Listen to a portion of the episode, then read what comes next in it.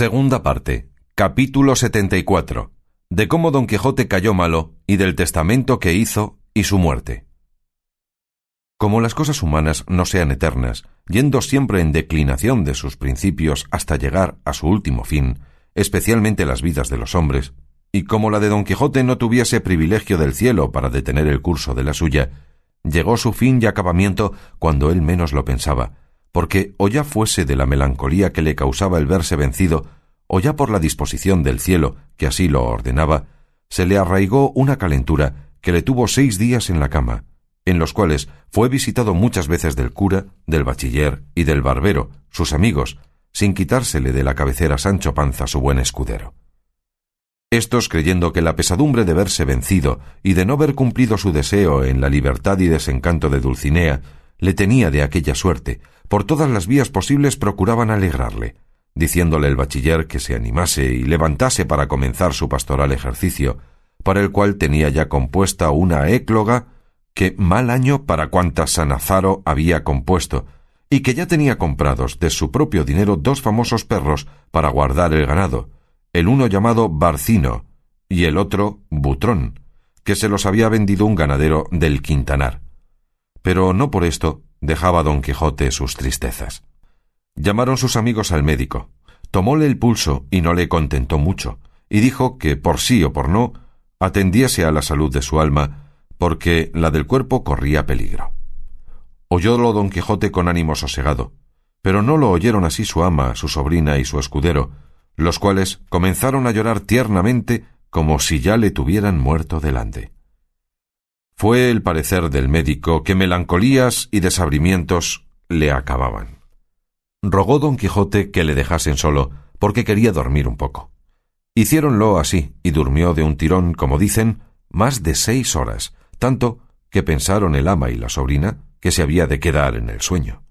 Despertó al cabo del tiempo dicho, y dando una gran voz dijo Bendito sea el poderoso Dios que tanto bien me ha hecho. En fin, sus misericordias no tienen límite, ni las abrevian ni impiden los pecados de los hombres.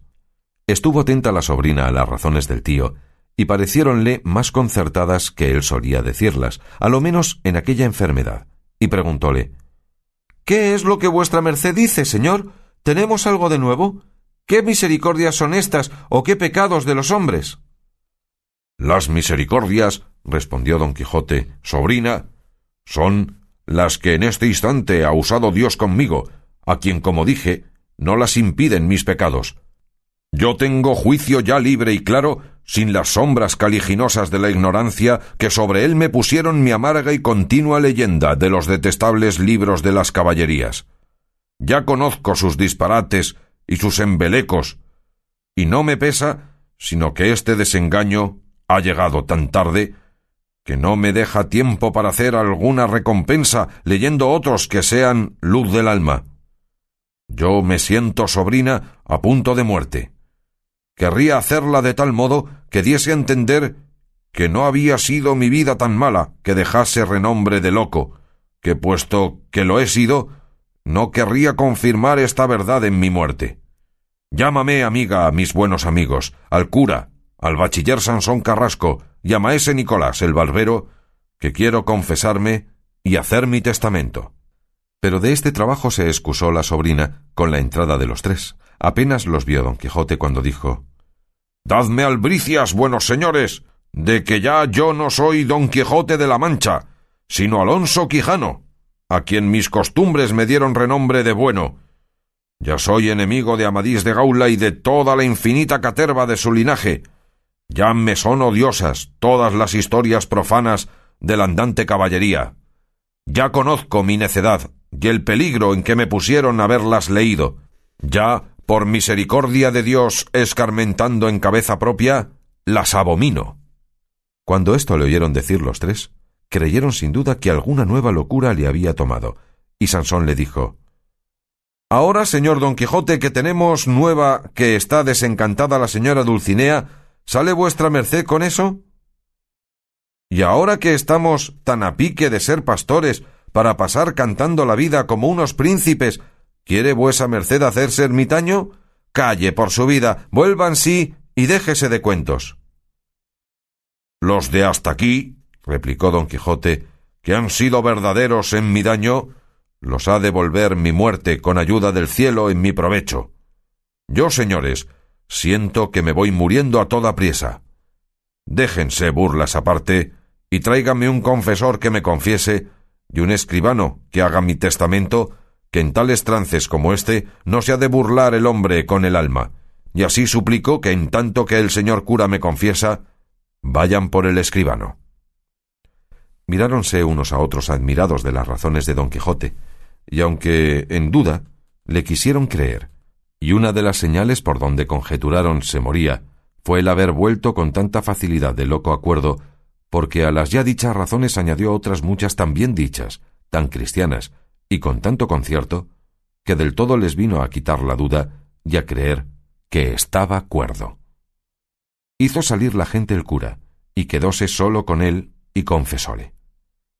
El bachiller fue por el escribano, y de allí a poco volvió con él y con Sancho Panza, el cual Sancho, que ya sabía por nuevas del bachiller en qué estado estaba su señor, hallando a la ama y a la sobrina llorosas, comenzó a hacer pucheros y a derramar lágrimas. Acabóse la confesión, y salió el cura diciendo Verdaderamente se muere y verdaderamente está cuerdo Alonso Quijano el bueno. Bien podemos entrar, para que haga su testamento.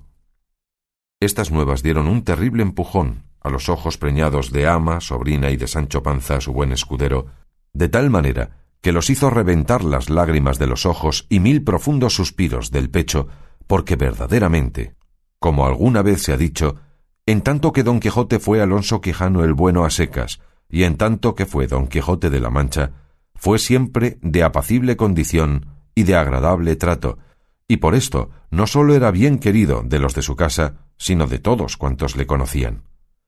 Entró el escribano con los demás, y después de haber hecho la cabeza del testamento y ordenado su alma don Quijote, con todas aquellas circunstancias cristianas que se requieren, llegando a las mandas, dijo Íten, es mi voluntad que de ciertos dineros que Sancho Panza, a quien en mi locura hice mi escudero, tiene, que porque ha habido entre él y mí ciertas cuentas y dares y tomares,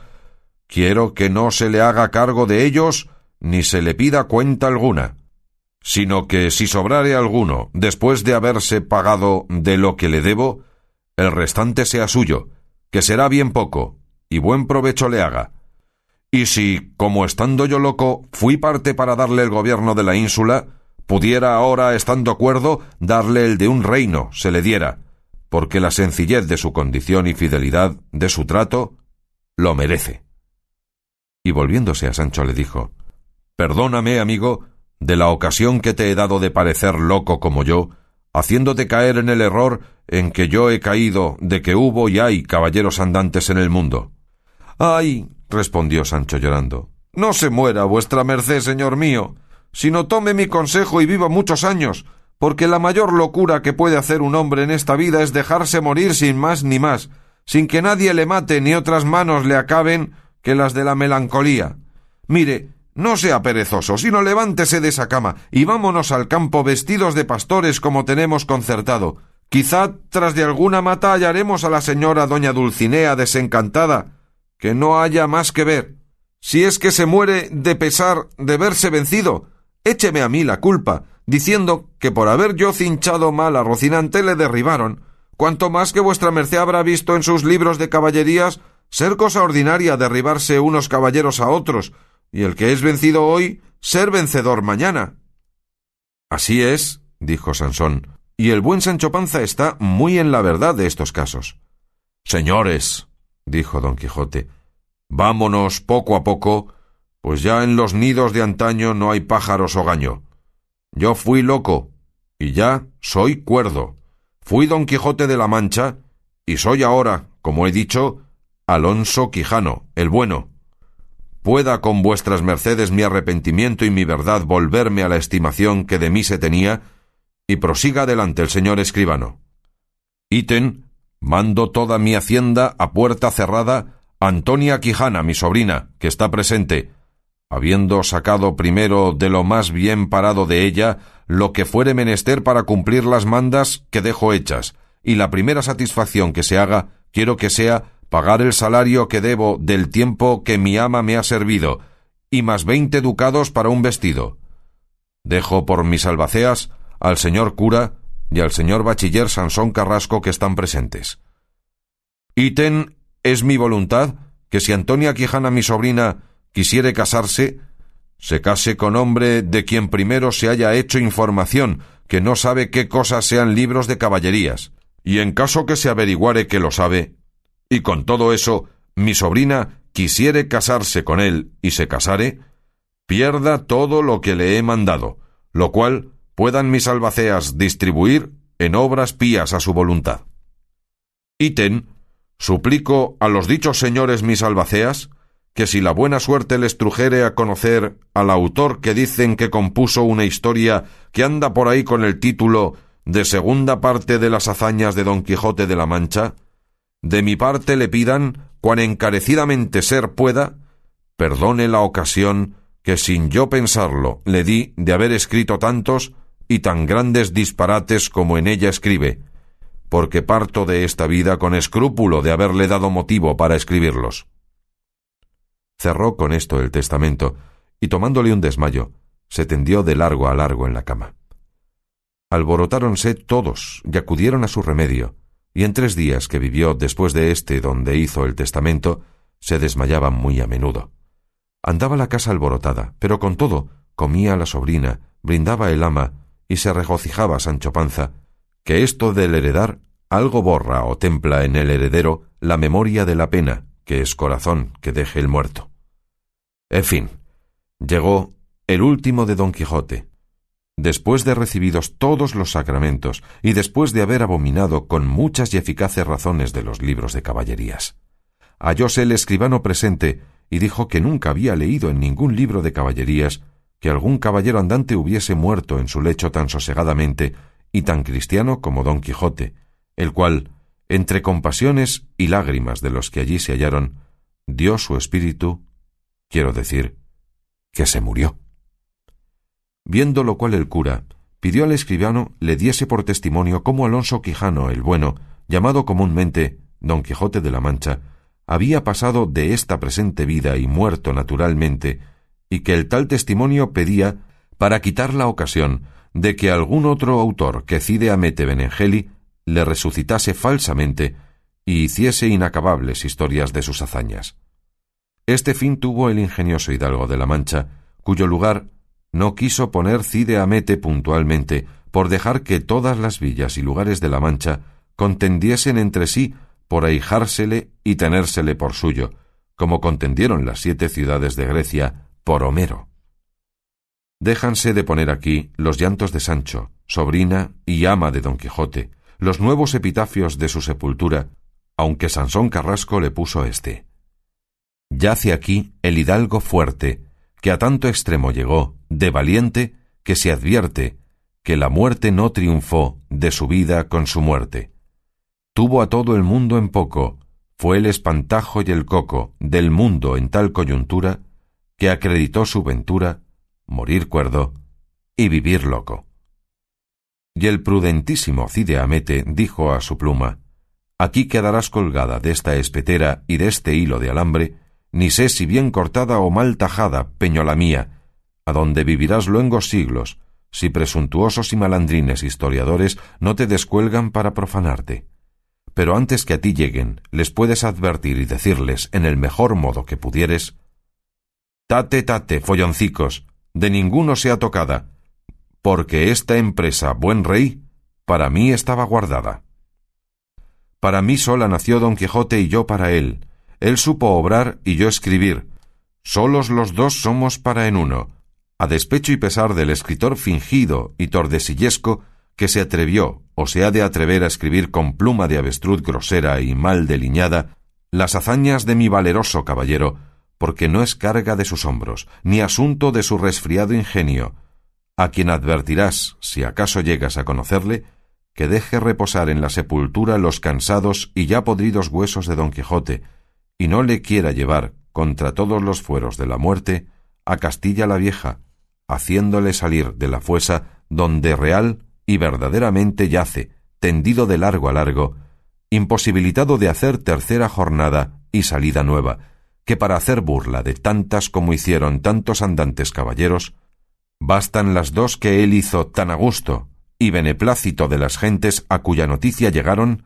así en estos como en los extraños reinos. Y con esto cumplirás con tu cristiana profesión, aconsejando bien a quien mal te quiere, y yo quedaré satisfecho y ufano de haber sido el primero que gozó el fruto de sus escritos enteramente, como deseaba, pues no ha sido otro mi deseo que poner en aborrecimiento de los hombres las fingidas y disparatadas historias de los libros de caballerías, que por las de mi verdadero Don Quijote van ya tropezando, y han de caer del todo, sin duda alguna. Vale.